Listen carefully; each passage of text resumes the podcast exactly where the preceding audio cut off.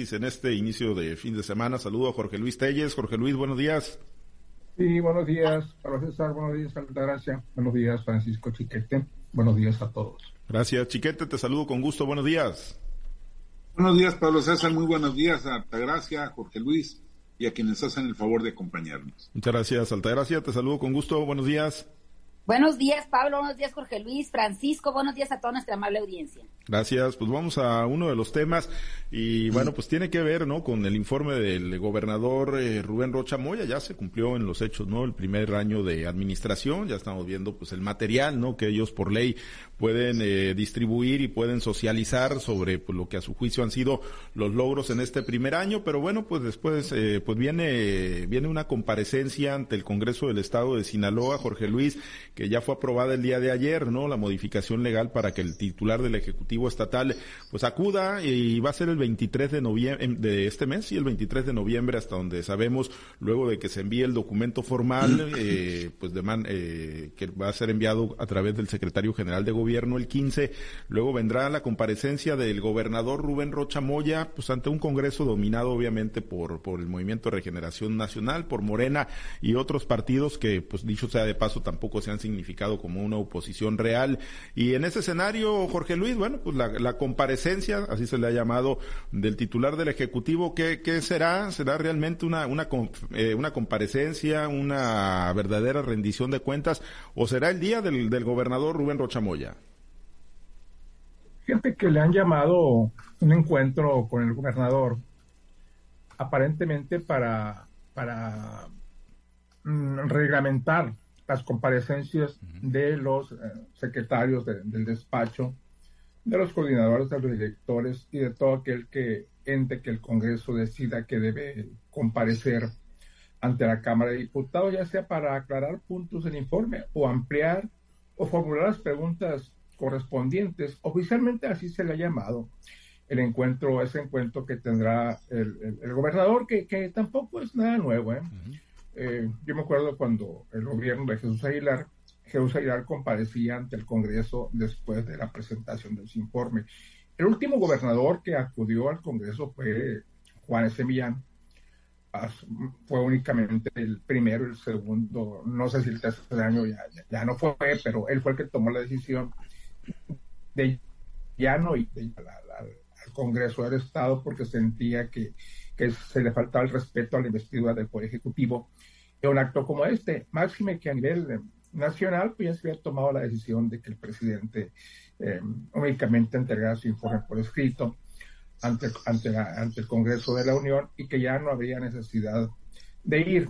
Hay otros estados en los que todavía se mantiene la costumbre de, que comparezca el gobernador, que para mí me parece lo, lo más sano, ¿eh? una reunión plenaria del Congreso con invitados especiales, con la presencia del pueblo sobre todo. Obviamente los representantes del pueblo no, no, no tienen cabida en un recinto tan, tan, tan reducido como lo es el, como lo es el, salón de plenos del Palacio Legislativo, pero pues hay oportunidad de que se manifieste, ¿no? En las afueras del edificio. Y yo creo que eso es precisamente lo, lo que se pretende evitar, que haya esa clase de manifestaciones. Entonces, lo del encuentro de Rocha, en teoría, es para eso, para reglamentar cómo se va a fijar las comparecencias, porque no únicamente es la, asistencia de Rocha, sino que después de esto van a comparecer todos los secretarios de acuerdo a un orden, que tampoco es nada nuevo, porque únicamente se está reglamentando esto, pero no es nada novedoso.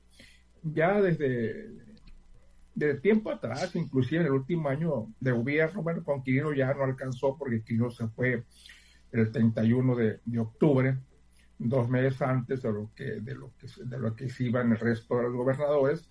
Entonces ya no hubo oportunidad de que se llamaran a, sus secretarios, o al menos a la gran mayoría. Yo creo que es sano el ejercicio. Obviamente, al estilo de Morena, se va a aprovechar para capitalizar las cosas y para hacer máximo que está muy claro que debe ser un encuentro público, con, al que se le dé acceso a todo mundo. Entonces, obviamente, pues va a haber este, expresiones de, respaldo a Rocha, pero pues también, evidentemente, también va a haber manifestaciones en contra. Yo no podría decir es un día del gobernador, por más control que se tenga o que se pretenda tener, no, no va a faltar que se cuelen las expresiones negativas, los grupos en contra, los grupos que protestan, los grupos que demandan soluciones a las necesidades, también se van a hacer presentes por ahí. Y hombre, qué, qué mejor día que ese, ¿no? Cuando el gobernador rinda su informe, yo creo que es el mejor día.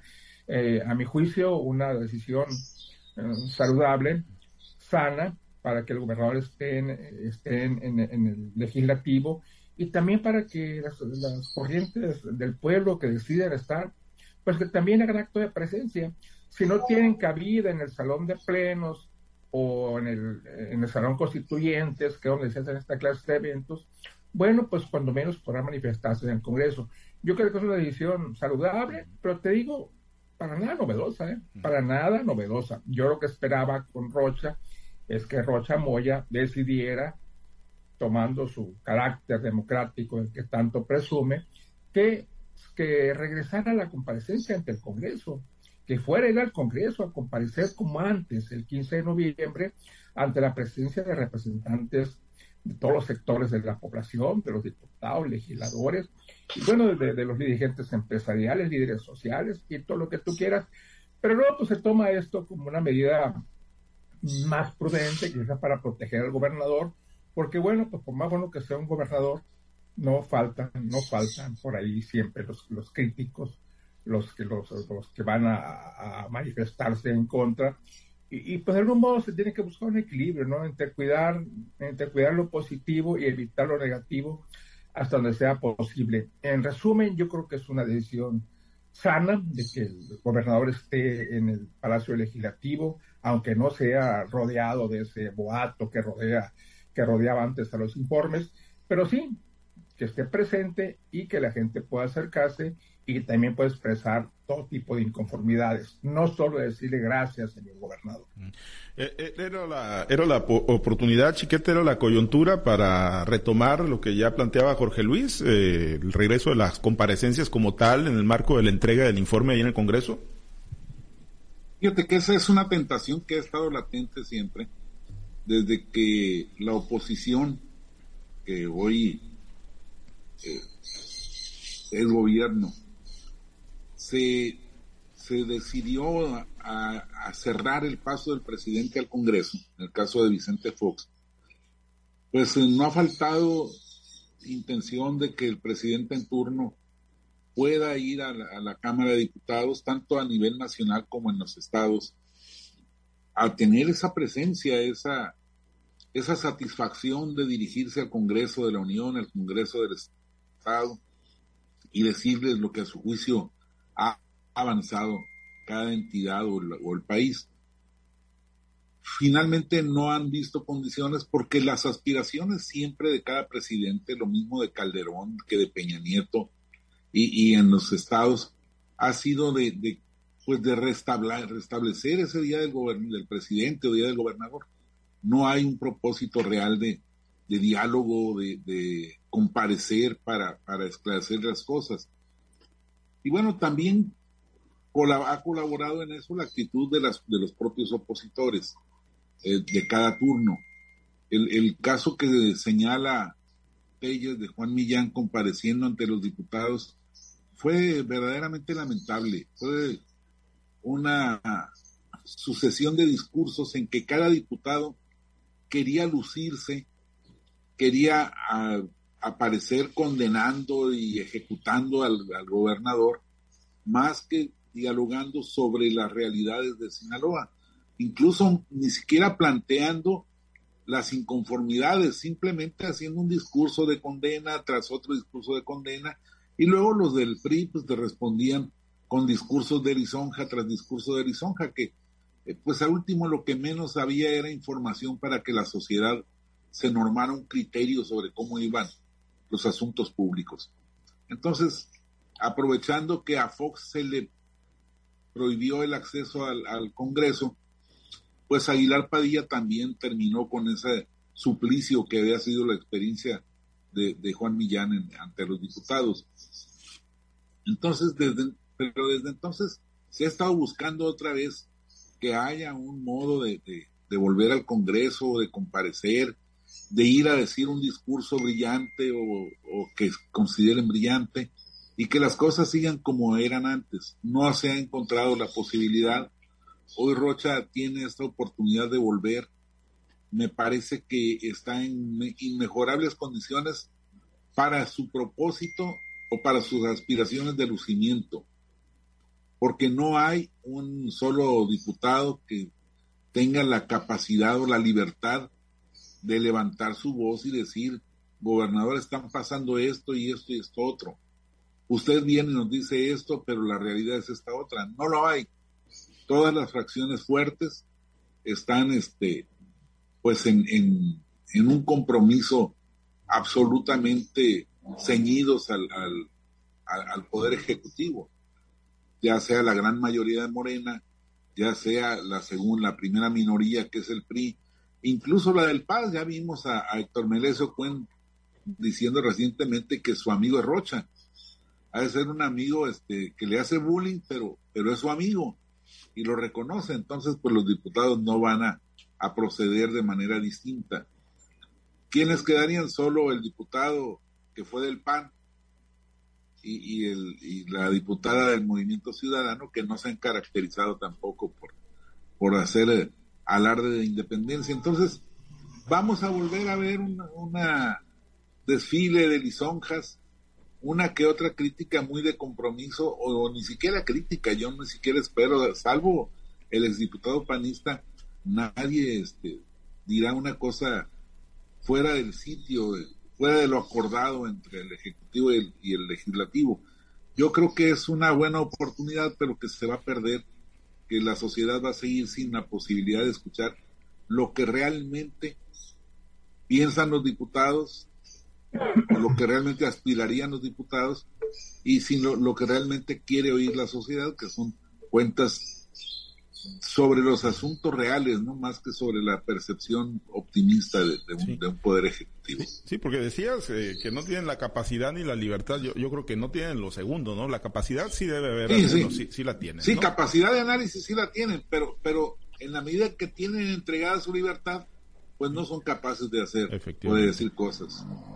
Sí, eh, nos dice, pues a propósito de ese comentario, ¿no? Nos dice el licenciado Efraín Ibarra, nos, nos manda mensaje de WhatsApp, Rocha no tiene quien le critique o le levante la voz en el Congreso.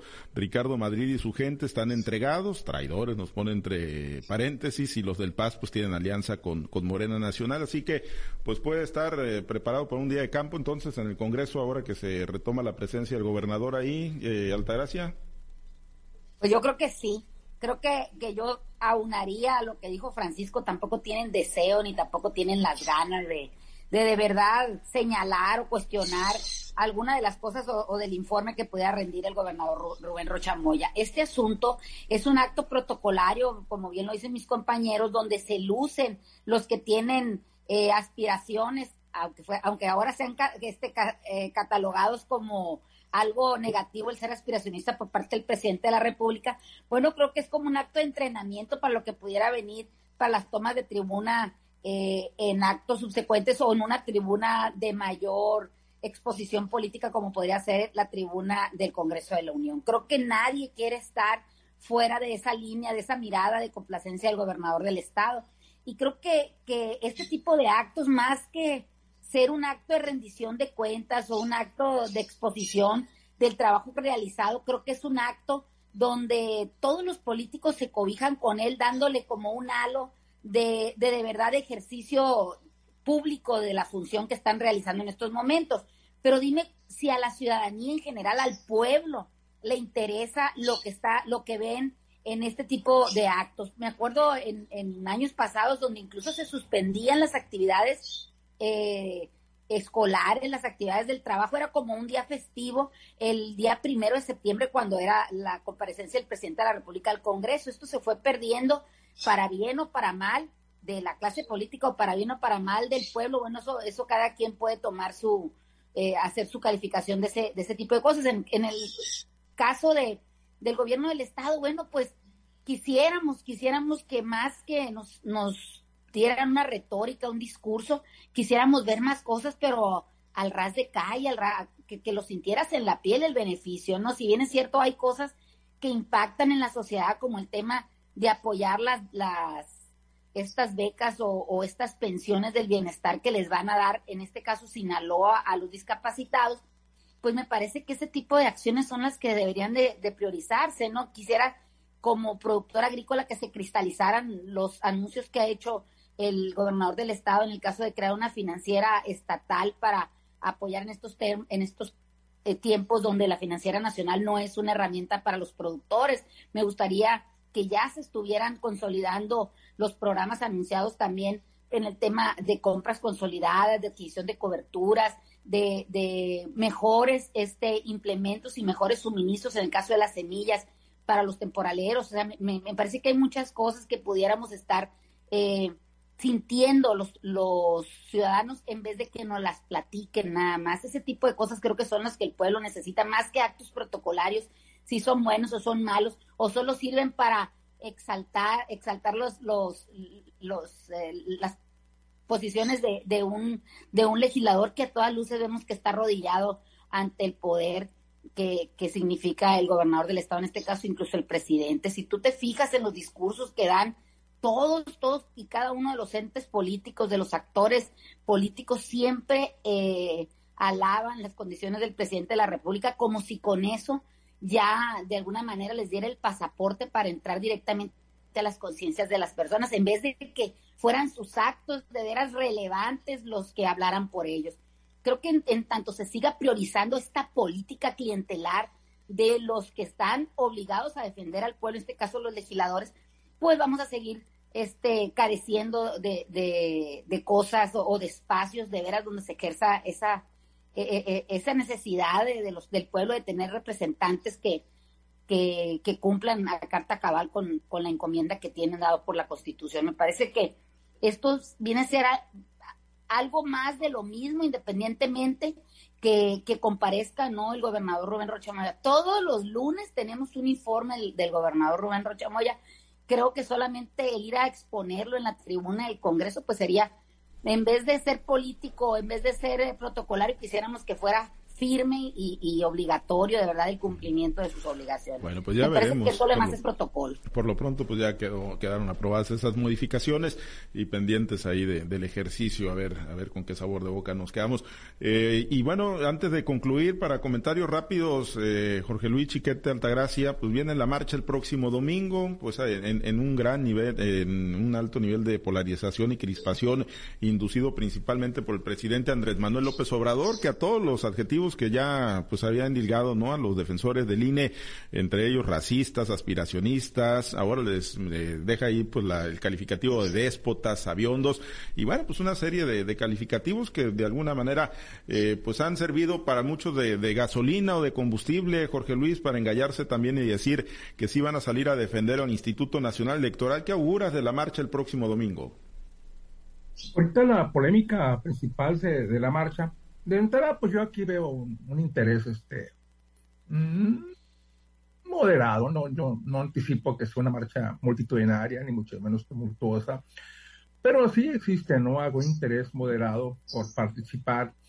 Y a final de cuentas va a pasar lo mismo, ¿no? Los organizadores de la marcha van a decir que fue un éxito contundente y pues eh, los defensores del presidente van a decir que fue un fracaso rotundo, porque si hubo 20 mil, pues bien pudo haber, bien pudo pueden haber ido 100 mil. Aquí en Culiacán no se caracteriza precisamente porque la gente sea muy participativa en esta clase de manifestaciones. Entonces, si la marcha ya cuando menos se logra ver, pues yo creo que va a ser bueno, ¿no? Porque aquí en Culiacán nunca, de ese sentido, las marchas multitudinarias, chiquetas, eran las que hacía la universidad con sus estudiantes cuando eh, luchaban contra el régimen de, de Toledo Corre, esas eran marchas tumultuosas, multitudinarias, y de entonces a la fecha no he visto yo una manifestación tan multitudinaria como, como esas. Pero bueno, pues están haciendo su lucha y ahorita pues la polémica que hay es si deben asistir los dirigentes de los partidos políticos.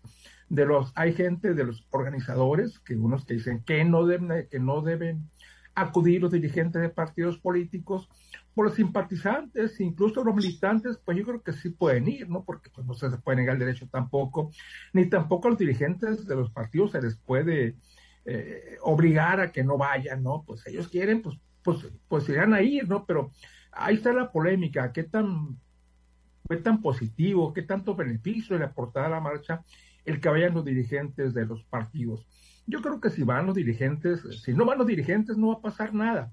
De todos modos, la gente que quiera ir de cualquier partido o sin partido va a ir. Y yo creo que va a ir más gente de la que no está identificada con partidos que los militantes de los partidos, porque, pues de hecho, la militancia ya es inexistente en el PRI, en el PAN, y en Morena, pues pasa con, pasa con, como pasaba antes con el PRI.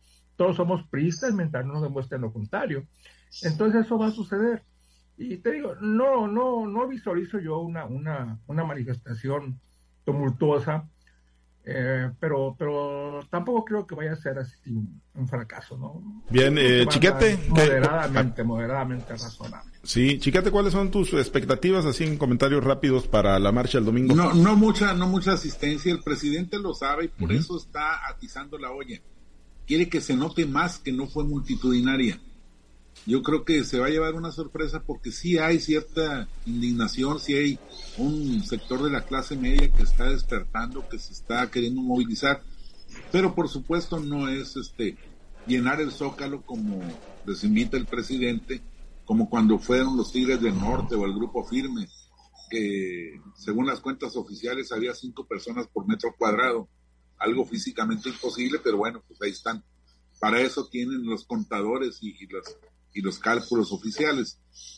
Pero creo que sí va a haber una participación de la gente, aunque yo insisto en lo que señalaba en días anteriores, pues es eh, inútil, porque por más contundente que sea la participación de la sociedad, el presidente siempre tendrá un calificativo o un descalificativo para decir que son los fifís, que son los que están en contra, los conservadores, y que pues la reforma se va a hacer sin moverle ni una coma. Yo creo que lo que falta en este país es diálogo y lo que sobra es polarización, pero tenemos un presidente que lo que sabe hacer es polarizar. Y, será finalmente, Altagracia, la, la posibilidad del ciudadano, ¿no? Común y corriente de ponerle pues alta la vara a los partidos políticos, que son los que van a tener la decisión ahí en el Congreso de la Unión sobre la reforma. Pues ojalá, tal César, de eso estoy pidiendo yo que, que alguien le abra los ojos a los que tienen la posibilidad de hacer algo por el pueblo, ¿no? Si es con marchas o es con, con eh, publicaciones, con pancartas o como sea, pero lo importante es que la necesidad de los ciudadanos sea cumplida, que los anhelos del pueblo sean los que realmente imperen, no tanto en, en, el Congreso nada más, sino también en el caso del presidente de la República, el caso de la Suprema Corte, que han dejado mucho que desear en el ejercicio público de sus funciones.